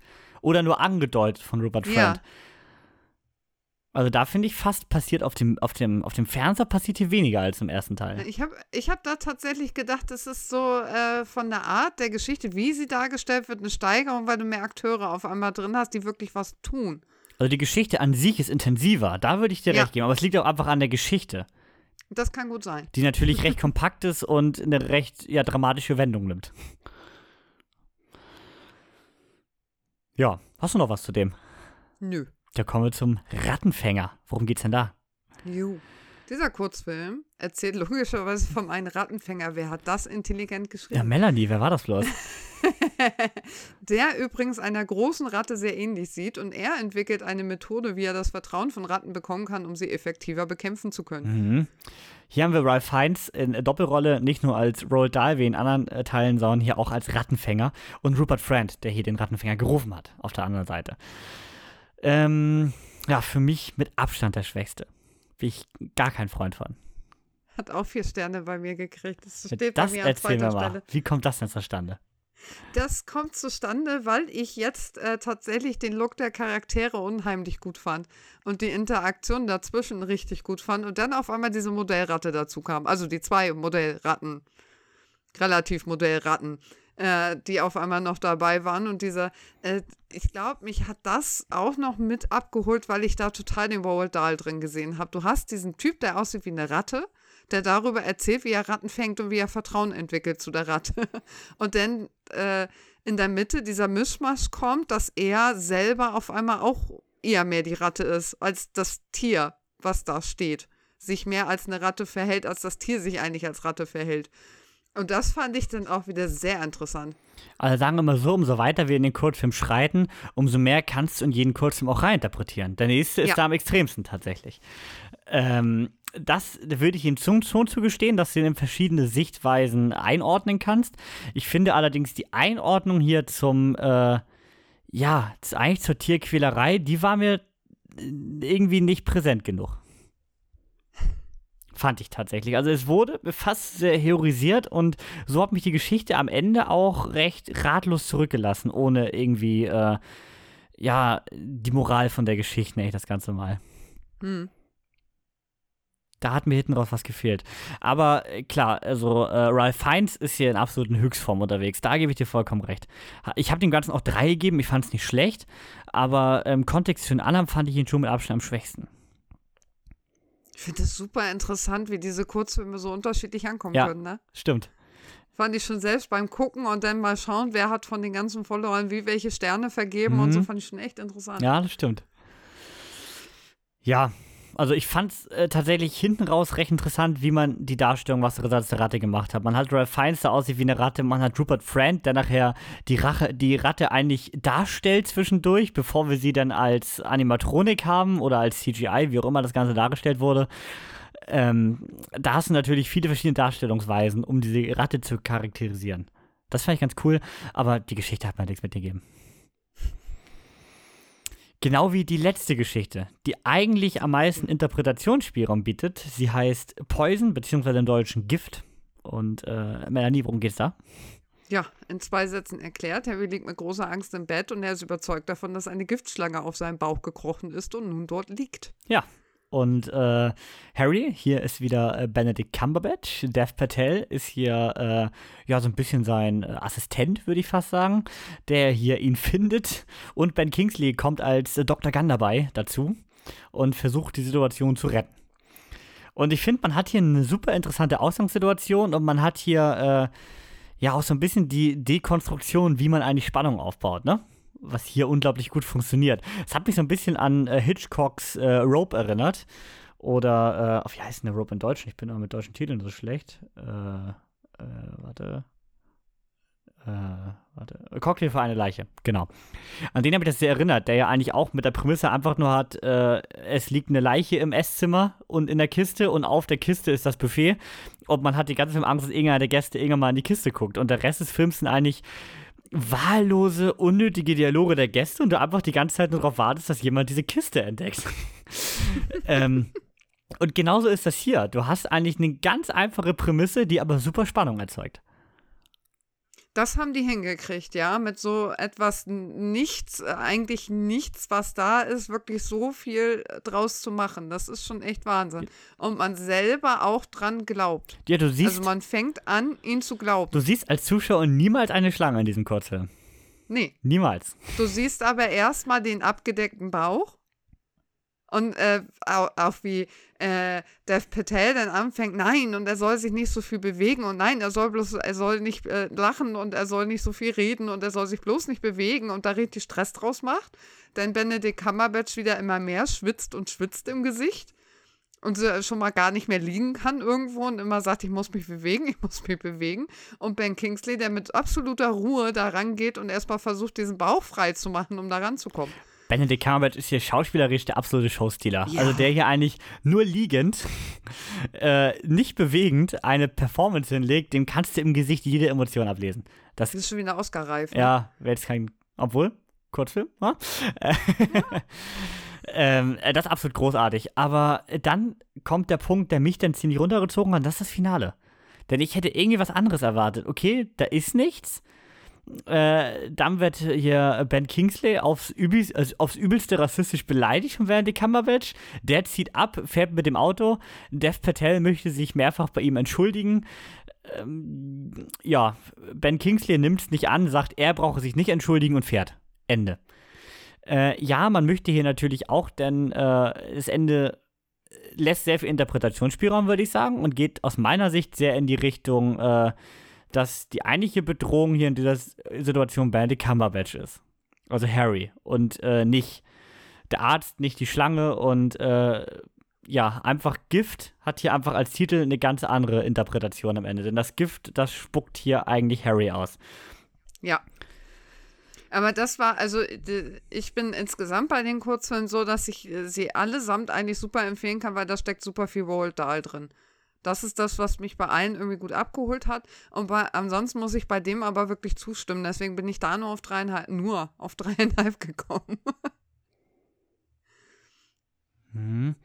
Ich habe ihm, was habe ich dem gegeben? Ich gucke hier gerade. Drei habe ich ihm gegeben. Drei dem und drei dem Rattenfänger, dreieinhalb dem Schwan und vier dem äh, langen ersten Kurzfilm. Ja, guck mal, ich bin mit dreieinhalb eingestiegen, habe dann vier, vier und bin mit dreieinhalb wieder ausgestiegen. ja, aber auf jeden Fall würde ich trotzdem sagen, alle vier sind äh, sehenswert. Es fällt keiner ja. wirklich raus und alle haben diesen Wes Anderson Theaterstil, wo man wirklich Roald Dahl so gelassen hat, wie er ist, äh, mit den 1 zu 1 äh, Dialogen quasi. Man hat hier eine sehr besondere Inszenierung, dadurch, dass es eigentlich wie ein Hörbuch mit Bildern ist, von der Art, wie es gesprochen wird. Also mir haben sie alle vier gefallen, allerdings, wie gesagt, manche mehr, manche weniger, aber trotzdem ein sehr spannendes Experiment von Netflix und gerne mehr von sowas. Und es ist eine hohe Qualität, die Netflix da präsentiert hat. Und wo wir eben gerade bei Continente und Amazon gesagt haben, man sieht es so selten, Netflix Dito. Ja. so darf Netflix Qualität gerne weiter walten lassen. Ja. Also gut, Netflix hat ja jedes Jahr seine zwei, drei äh, nicht mainstreamigen, ausfallenden Sachen, die man auch gerne für die Oscars präsentiert, denn aber äh, so in dieser Kurzfilmrichtung ist das für mich tatsächlich jetzt auch neu gewesen. Und die Geschichten sind perfekt für Kurzfilme, muss man auch sagen. Die aufblähen irgendwie. Oh, ich meine aber die Geschichte um Gift, um Harry, die müsste auch äh, ist, äh, von Alfred Hitchcock verfilmt sein. Ich komme aber nicht auf den Filmtitel. Ähm, meine ich aber, dass da auch mal an der Geschichte dran war. Äh, lagert mich jetzt aber nicht fest. Ich werde das nochmal recherchieren. aber äh, ja, viele kleine Geschichten, die man halt auch nicht anders erzählen kann. So, das würde ich nur im Großen und Ganzen nee, sagen. Nee, richtig. Und wie gesagt, äh, Roald Dahl und Wes Anderson, das ist ein Pärchen, das passt zusammen. Da darf sich Wes Anderson gerne sonst noch mal mehr Filme bedienen. Natürlich bitte nicht noch mal Charlie und die Schokoladenfabrik. Da hoffe ich ja immer noch Wonka, dass der richtig schön wird. Das nur mal so nebenbei. Ähm, aber Wes Anderson und Roald Dahl passen einfach eins und eins perfekt zusammen. Ja, also Netflix wird da noch einiges machen, wenn man da äh, seine über 600 Millionen rausgecasht hat für die ganze Geschichte. Äh, angeblich, es war mal, ich weiß nicht, wie der aktuelle Stand ist, ich hatte es nur mal äh, nebenbei gelesen. Äh, Charlie und die Schokoladenfabrik war als Serienumsetzung in Planung, auf jeden Fall. Äh, die Frage ist, ob das ähm, durch die Planung von Wonka mittlerweile verworfen ist oder ob man den abwartet. Ich weiß gar nicht, wie der aktuelle Stand ist. Und zwei, andere Produk zwei, drei andere Produktionen sind mittlerweile auch auf jeden Fall angekündigt. Also Netflix baut da gut was auf, aber wie gesagt, bei den Summen, die man investiert hat, auch kein Wunder. Bleibt auf jeden Fall spannend. Und ja, was Anderson wird ja anscheinend sich als nächstes erstmal seinem etwas düstereren Kinofilm widmen. Ja, er soll ganz viel machen. düster, nicht düster, Freudestrahl, Musicals, mir egal. ganz viel, oh, bitte. So ein richtiges Wes Anderson Musical, also mit so richtigen Tanzeinlagen. Das, das würde würd mich auch mal Von sehr. Edward Norton. Ja, das würde mich auch mal sehr interessieren, wie das aussehen würde tatsächlich. Ja. Great. Aber ich glaube, da wird er sich garantiert auch noch mal irgendwann ran wagen. Eine Greatest Showman-artige Umsetzung von einem äh, Wes Anderson. Würde mich sehr. Ja. Ich meine, da hast du dann auch wieder diesen Theatercharakter, den er halt eigentlich super äh, umsetzen kann. Vielleicht kann er uns Tanz der Vampire nochmal einen etwas hochwertigen Film liefern und nicht den aus den 60ern. Schauen wir. Aber ähm, bis das passiert, werden wir noch zu ganz vielen Sneak Previews gehen, Melanie. Und damit kommen wir zu den Sneak-Erlebnissen der Woche. Bis gleich.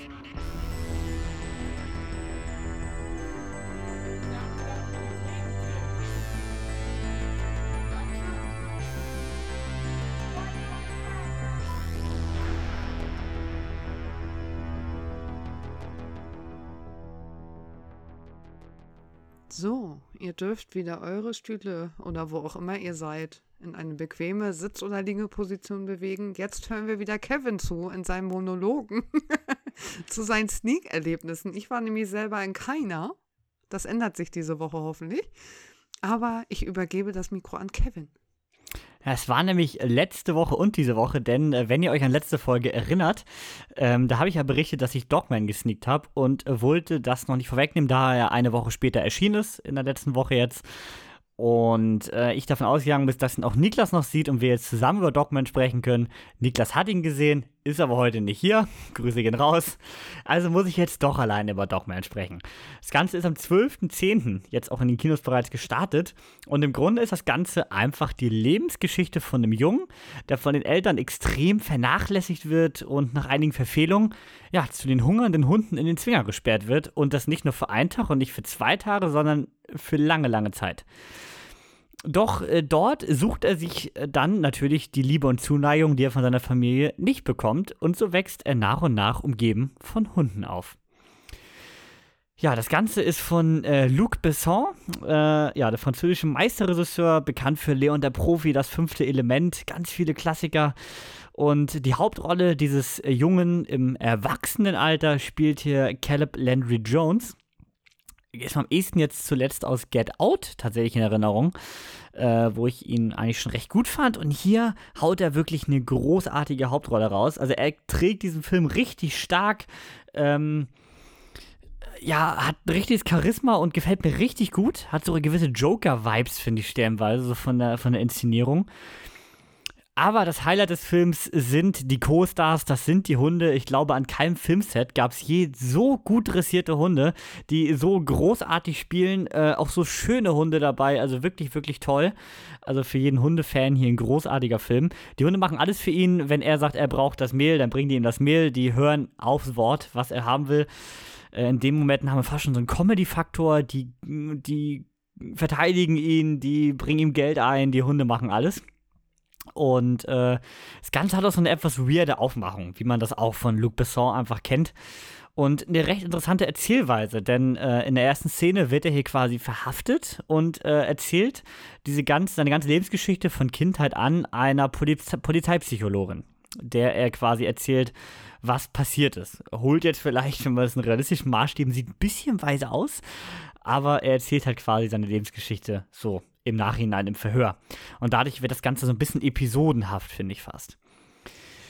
Ja, das klingt jetzt alles sehr positiv. Ich bin am Ende bei drei Sternen gelandet, denn äh, ja, Problem ist, der Spannungsbogen wird durch dieses Episodenhafte so ein bisschen vernachlässigt, denn äh, du weißt ja, auf was das hinausläuft von ihm als Charakter und äh, es sind viele tolle kleine Geschichten in diesem Film, aber ähm, der hält auf fast zwei Stunden ein nicht, also mich jedenfalls nicht so 100% immer bei der Stange, weil er halt es nicht richtig schafft, einen Spannungsbogen oder eine Dramaturgie aufzubauen, sondern wirklich fast in Episoden dieses Leben nacherzählt, was recht interessant ist aber auch seine Länge hat.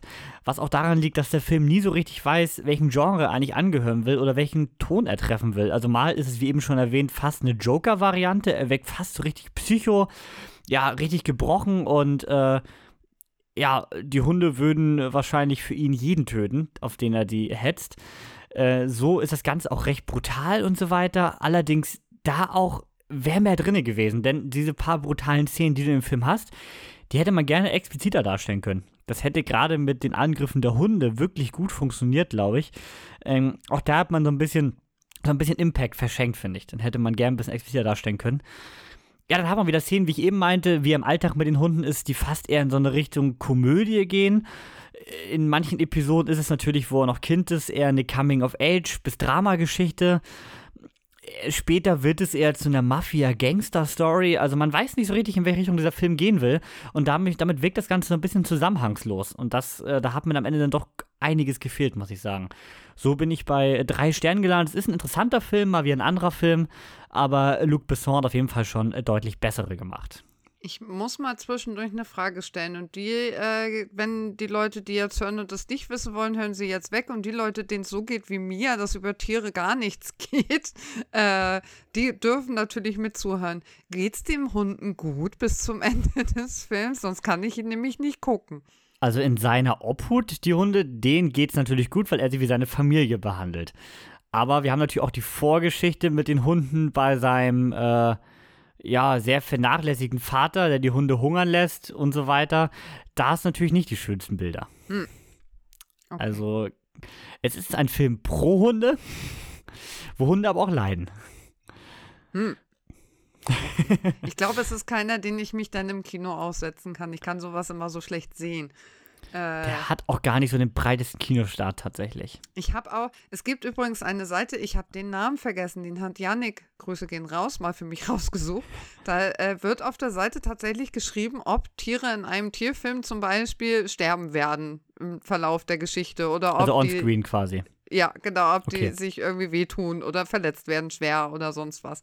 Und das äh, für alle, die das auch so haben wie ich, dass sie diese Filme nicht gucken können, sucht diese Seite raus. Okay.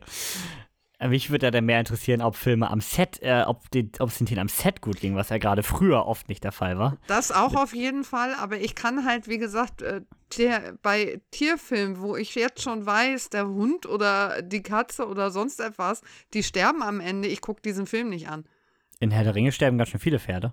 Ja, es ist. Äh, das, da ist der Film ja aber nicht auf die Pferde bezogen. Aber auch das ist schlimm. Und ich okay. sage auch, Game of Thrones war für mich aus Stellenweise echt schlimm. Na gut, okay. Boah, ich weiß nicht, Game of Thrones fand ich es eher verstürmt, wenn da Kinder verbrannt werden, aber man kann das auch so und so sehen. Ja, Tiere. Tiere sind wichtiger, nein. Ja, also hier auf jeden Fall ist der Fokus sehr auf den Hunden, das muss man auf jeden Fall sagen. In jeglichen Szenen, in jeglicher Lebenslage, weil das für ihn halt auch der Lebensinhalt ist. Und wie gesagt, du merkst halt auch diesen Luc Besson-Stil hier sofort raus. Also was sehr Spezielles, was sehr anderes und äh, schaut ihn euch an oder lasst es bleiben. Es ist kein Massi, aber ähm, es ist mal ja, was Spezielleres, was in der Sneak überraschenderweise recht gut wegkam. Hätte ich bei dem Film nicht gedacht. Ich glaube, den möchten die Leute aber eher gucken als den Film, von dem du gleich noch erzählst, ne? Ja, der kam in der Sneak nämlich aber viel, viel besser weg. Denn diesen Film, wie ich auf Insta gepostet habe, fanden von über 70 Besuchern nur drei schlecht. Zwei davon waren wir. Ich verstehe es nicht. Also der kam richtig gut weg. Also die Leute wollen das sehen, Melanie. Oh, warum? Warum? Wir ich möchte bitte dazu auffordern, dass mir begründet wird, warum man diese Filme möchte. Wir reden, die Rede ist von One for the Road, die neueste deutsche Dramedy mit äh, Frederik Lau und Nora Tschirner in der Hauptrolle. Da muss man sagen, immerhin mit die beiden besten deutschen Darsteller, die aktuell verfügbar sind, gecastet. Von daher hatte ich ja ein bisschen Hoffnung, fand den Trailer allerdings schrecklich. Wir haben ihn dann gesneakt in der letzten Woche und äh, wer den Trailer noch nicht gesehen hat, es geht um Mark. Mark ist Bauleiter und hat neben seinem Job noch ein anderes großes Hobby, das ist Saufen. Das macht er gefühlt jeden Tag nach Feierabend und bei Feiern schlägt er auch regelmäßig über die Stränge und hat Blackout, Kotzen, da wird alles mitgenommen.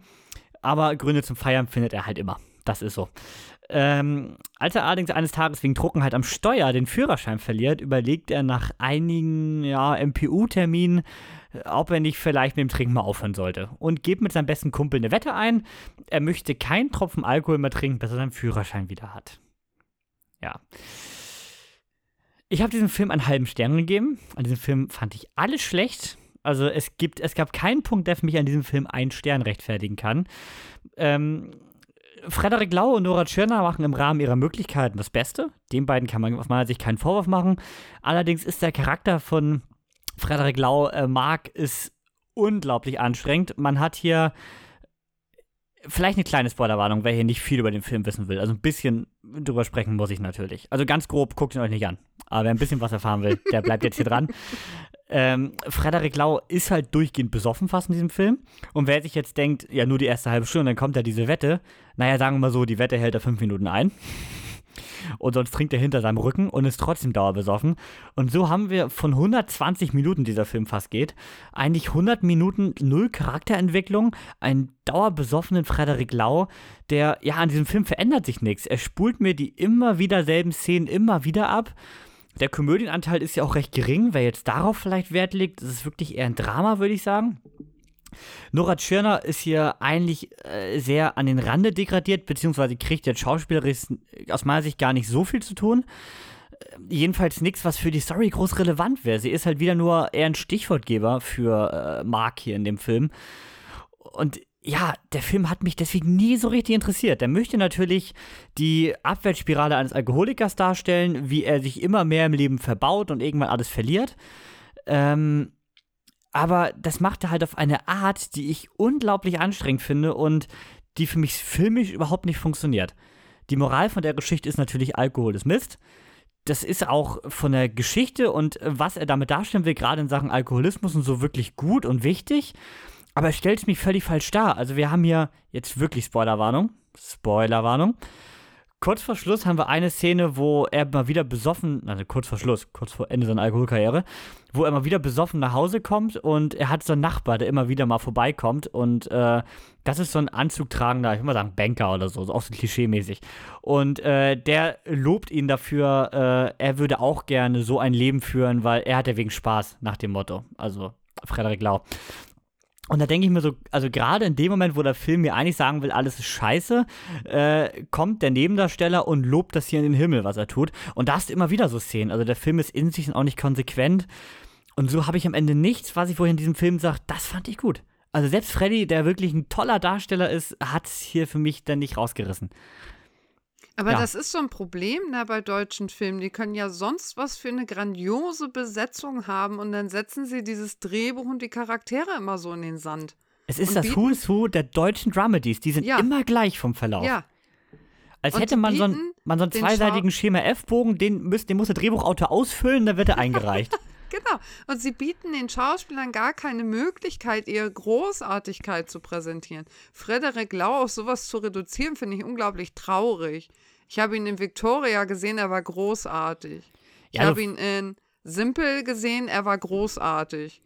Und es also, waren alles großartige Geschichten und er hatte die Möglichkeit, das auch zu präsentieren und auch einen Charakter darzustellen und nicht so ein Schema F. Also wenn es irgendjemand da draußen gibt, der mir erklären kann, und es geht mir nicht darum, sich zu rechtfertigen oder dass ich das belächeln würde, jeder hat seinen Geschmack, aber ich möchte es gerne verstehen.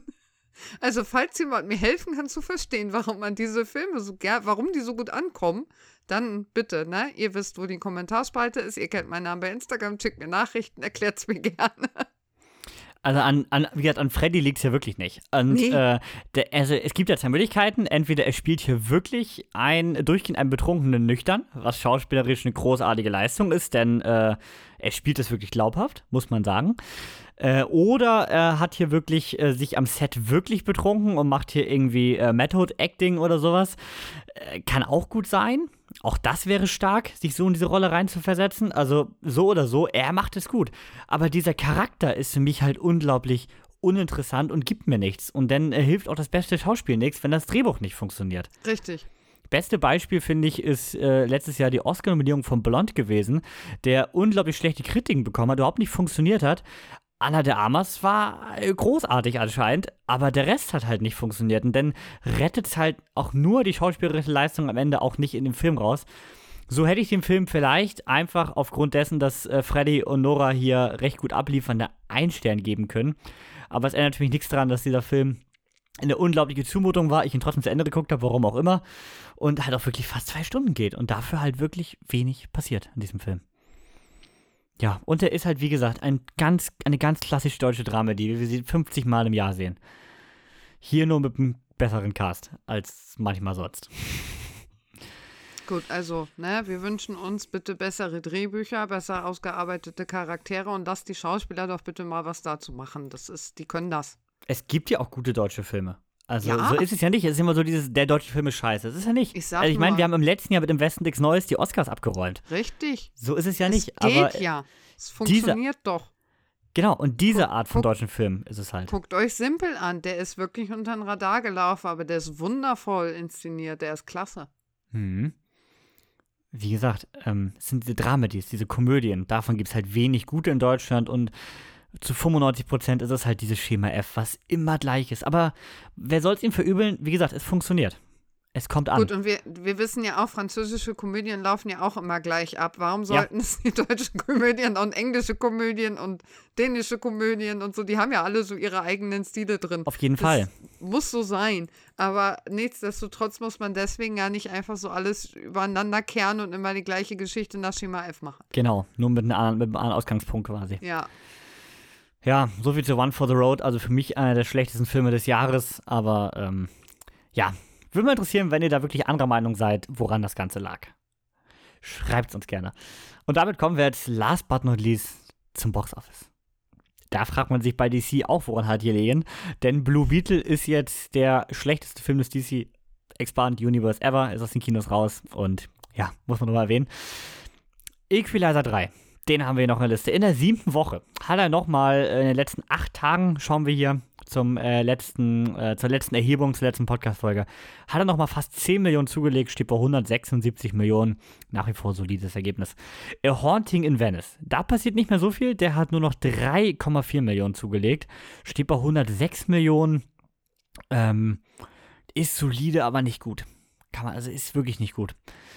Was richtig gut ist, ist Sinan 2. Hat nur 38 Millionen gekostet, äh, ist erst Anfang September gestartet, steht damit jetzt in seiner äh, fünften Woche, wenn ich Mathe kann, und steht bei 257 Millionen US-Dollar. Und wie gesagt, nur bei 38 Millionen Budget. Großartig, hat nochmal 8,5 Millionen zugelegt. Und wie wir gleich noch öfter hören werden, Horror funktioniert in dieser Halloween-Saison.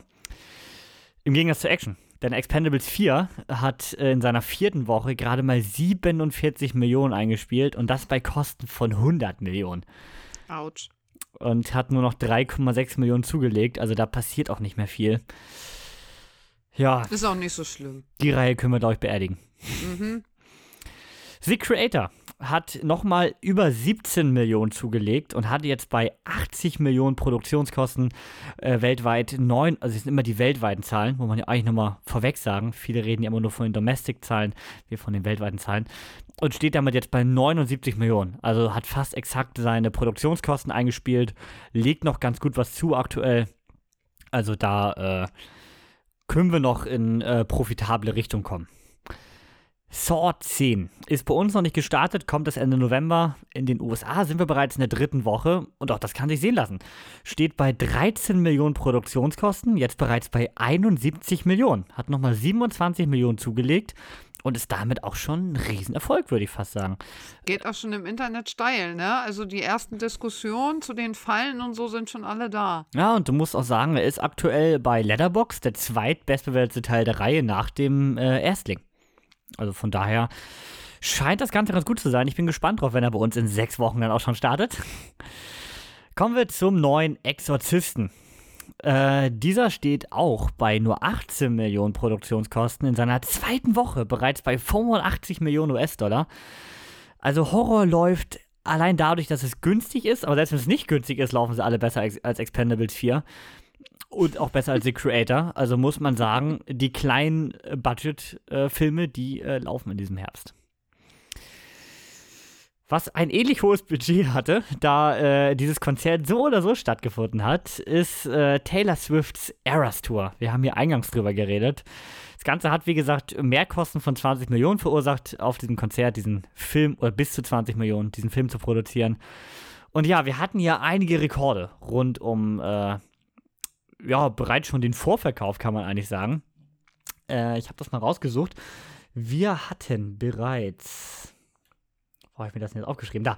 Wir hatten bereits 100 Millionen eingenommen, nur mit Pre-Sales, also mit Tickets, die äh, vor Start des Films gekauft wurden.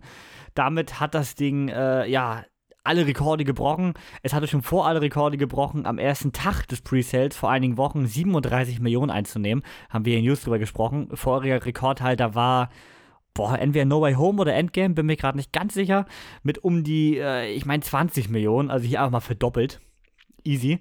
Und 100 Millionen in Pre-Sales geholt, äh, auch das ist absolut unnormal, muss man sagen. Und hat jetzt äh, in der ersten halben Woche, am ersten Wochenende, hat das Ding 128 Millionen eingenommen.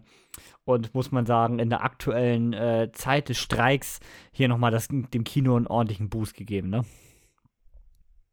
Anders kann man das nicht wie, nennen. Wie schaut's aus mit Konkurrenz zu Barbie?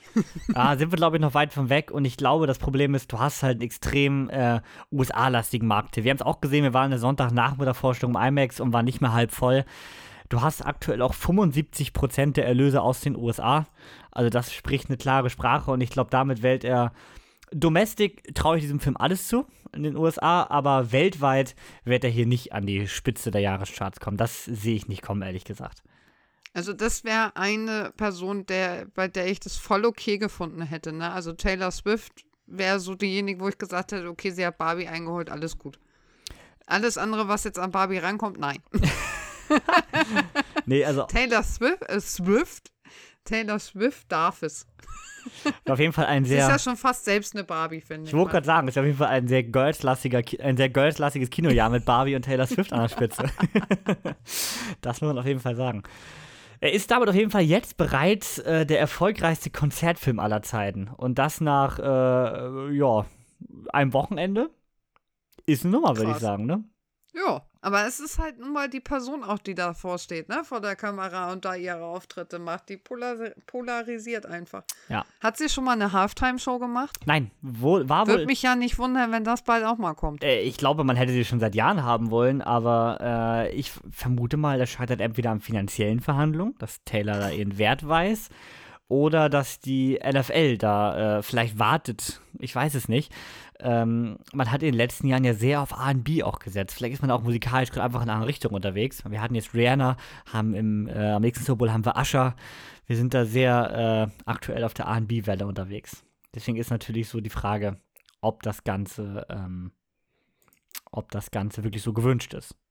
Aktuell. Ja, ich hoffe ja, dass das jetzt bald kommt. Weil sie müssen jetzt nicht auf die alten RB-Herrschaften aber ich, ich würde vermuten, wenn die NFL sie die letzten zwei, drei Jahre gekriegt hätte, hätten wir das schon gesehen.